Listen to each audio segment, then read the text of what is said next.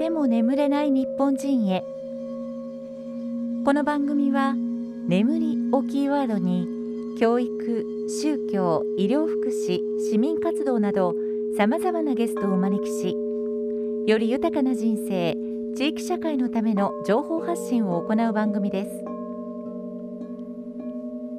この番組は充実した日々は良質な睡眠から快眠安眠介護のためのジェルトロン。株式会社パシフィックウェーブの提供でお送りします。ジェルトロンをご存知ですか？水の浮力をコンセプトに宇宙船内用衝撃干渉剤の研究開発から生まれた単純立体構造ジェルを2層一体成形の立体格子型グミ状ジェルへと進化させたのがジェルトロンです。どんな人でも安心して使用できアルファ波が出るような快適な睡眠環境を簡単に作り出すことができるクッション材それがジェルトロンです。ジェルトロンのお求めはパシフィックウェーブまで。改めましてこんばんは。この番組のパーソナリティ藤本香里です。この番組では毎回教育宗教医療福祉市民活動などのテーマでゲストをお招きしています。4週目のゲストはおなじみ関西花の寺金剛院ご住職の松尾義空さんにお越しいただいています。義空さんよろしくお願いいたします。よろしくお願いいたします。さて改めてこの番組寝ても眠れない日本人へなんですが田中さんからこうして受け継いでいただいてはいもう1年過ぎようとしてるんですけれども。そうですねの改めて思い返すとあの田中さんがこの番組の中でまたおそらおそらく生涯かけてお伝えになりたかったことっていうのの中での不登校の子どもたちを支える、うん。はい、はい、先生方のあのサポートも手厚くされていましてやはりその社会の中でなかなかこううまく自分を表現できないとか、うん、こう強く言うことができないっていう、まあ、言い方が正しいか分かりませんけれども弱者の方に対しての思いが熱かったように思うんですが、菊、うん、さんもそのように感じられたことはありますか？そうですね。あの私とお話しした時にもその子どもたち未来のある子どもたちをどういうふうにしていったらいいかということをすごくこう熱く語っておられたのを覚えています。うん。子どもたちへの思いを、はい。はい、今この現在現代社会においてギクさんが何か感じておられるうん矛盾というかそういう弱者、うん、社会的弱者と呼ばれる方に対する何かこう矛盾のようなことであったりとか思ってらっしゃることってありますか、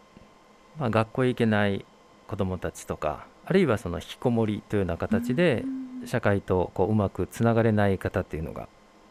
日本は非常に多いと言われてるんですけれどももうこれ本当にいろんな理由はあると思うんですけど一つはその子供であれ大人であれ自分に価値がないというそう思思ってしまうというか思わされてしまうような世の中になってるんじゃないかなと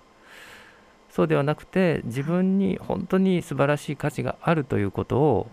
認めてそして周りの人にもそのようなことをその価値があるということを認める。そういう世の中になっていったら変わるんじゃないかなと。そういうふうに思っています。今それに対してこう社会的に例えば大人である私たちが作ってきたこの社会として足らないものっていうのは、はいやっぱりすごくこう狭い価値観でいい大学に行ってそのいい企業に就職するとかあのいいお役人になるとか、はい。えー、なんかそういうもう本当に狭いその道だけを求めて子どもの時から一生懸命何かをさせる勉強をさせる。で勉強ができないと価値がないと言われる。これはすごくこう狭い価値観だと思うんですよね。その中でこう選別されてしまったりとか、はい、そのことがやっぱりすごく残念だなと。そのことももちろん意味があるんですけども、そうでなくてもやはり価値もあるし意味もあるとそれぞれの人の良さというか違いをま認めてあげるということがすごく大事なんじゃないかなと、まあ、特に人と違うということを、まあ、否定しないということじゃないかなと思います。これはあのいいと悪いっていう価値基準が、はい、それこそ狭くもあり、うん、うん何かこう固定化されていますよね。例えば勉強ができる、ま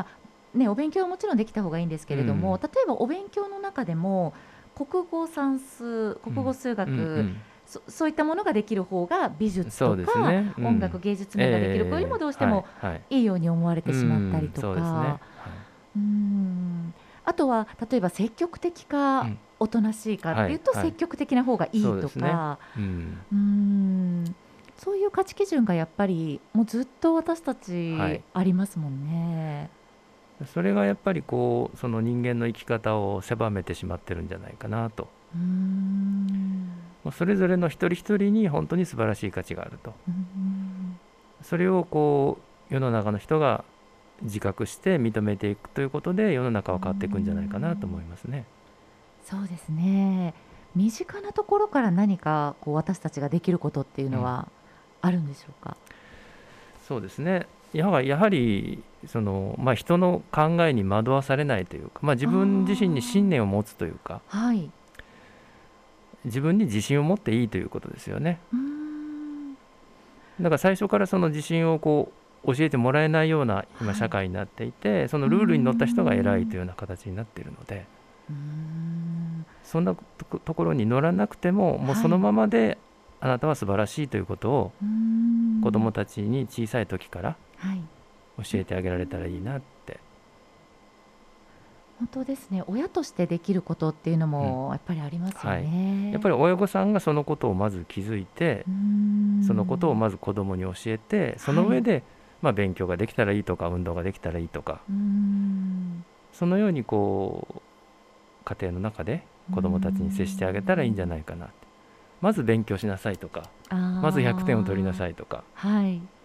っぱり田中さんもそのことはすごく言われてましたね。うん。すごいその狭いレールに乗せるということについてやっぱり非常にこう問題を感じておられたんじゃないかなと思います。確かにその例えば今起こっているいじめとかの問題においても、ええはい。はい、いじめられる側っていうのは、はい、まああのいじめられてしまうっていう方にとっても、うん、やっぱり自信をなくすような出来事でもありますけれども、はい、いじめる側も結局は何かこう自分に価値があって他の人にも価値があるというそういう価値観さえあれば、はい、きっとそういういじめという行為に至らないおっしゃる通りだと思いますね。でやっぱりいじめるという動機の中にやはり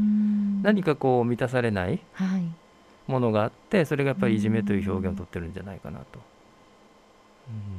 その子自身も恐れがある。そうですね。はい。まず自分がそのままでありのままで本当に素晴らしいということを、はい、周りも本人も自覚するということが。だからやっぱり子どもの時から教えないとダメですよね、はい、確かにあとやはりその自然に接するっていうこともすごく大事でもう小さい虫でも花でも、はい、みんな違うけれどもやっぱり等価というかね等しい価値を持ってる。で素晴らしい。そのこととやっぱりつながってくるのでだから自然を子どもたちに見せたら何かやっぱ感じると思うんですよね。だから一つの方法としてその自然に接するということはすごく大事だと思いますね。確かに私たち人間がこう頭の中で作ってきた、えー、築き上げてきたものではなくて、はい。はい、自然にありのままにあるものを見るっていうのは、うんうん、やっぱりこう理屈ではなく自然と感じられるものがありますよね。ね。やはりその体そのものについてももう今はその頭の奴隷として体を扱っているけれども体そのものにもっと心を向けたら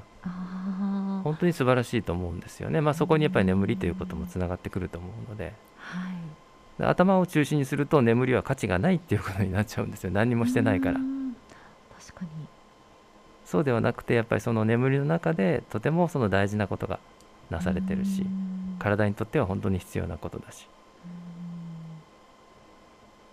体の声を聞くっていはい。うことに関しては、本当、ええ。ギクさんが何度かはい。番組の中でもおっしゃっていただいてますよね。まあ、体の声を聞くというのは、まあ、自然とつながるということでもねうん。あると思うのでそこはやっぱり一つのものだろうなと思います。やっぱり人間が自然とつながって自然としての人間を取り戻す、うん。まあ、文明はねもちろん素晴らしいんですけれどもはい、やはり常にその生物として自然としての人間に立ち返ってその上で文明を文化を築いていったらいいんじゃないかなと思います。人間に立ち返る。はい、それはやっぱり頭ではなく体。そうですうん。ね体と自然ということをやはり意識の中に置いてはいその上でやはりその社会なり人間関係なりを作っていったらいいんじゃないかな、もう本当に人間が作ったその狭い価値観だけではい。その自然とかね生物としての人間を押し込めてしまってるのでやっぱりそのストレスってすごい大きいと思うんですよね。はい。だからいじめが起きるという原因の一つもうん。やはりその不自然さというかそういうところに置かれてる人間のまあ何かの表現と言ってもいいんじゃないかなとうーん。不自然っていう言葉今私ちょっとメモをしてみたんですが、はい。自然でない当たり前なんですけどね、ええ。自然でないって書くんですもんね。はい。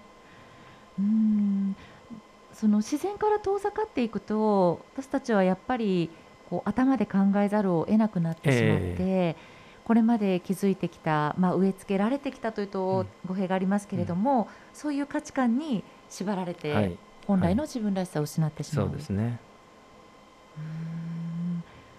うこうしたテーマは本当に今後もあのお話をしていただきたいですし我々もやっぱり発信をしていかなければならない、はいなんだかそういうお役目をいただいているように今日はこの中で感じました。まあ、田中さんもそのことは本当にこう大事にされてたんじゃないかなと思います。はい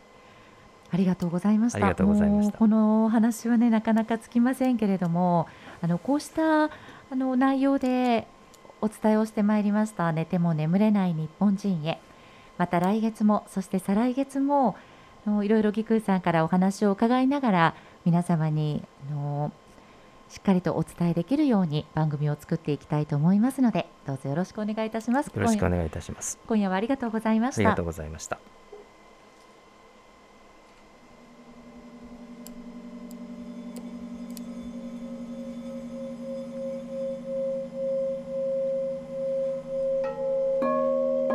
この番組では皆さんからのメッセージ放送してほしい情報なども募集しています。メッセージはファックスで0773-77-0124もしくはメールで fm.775 マイズル .jp まで。寝ても眠れない日本人へ宛てでお願いいたします。このお時間のお相手は藤本香里でした。また来週この時間にお会いいたしましょう。充実した日々は良質な睡眠からこの番組は快眠安眠介護のためのジェルトロン株式会社パシフィックウェーブの提供でお送りいたしました。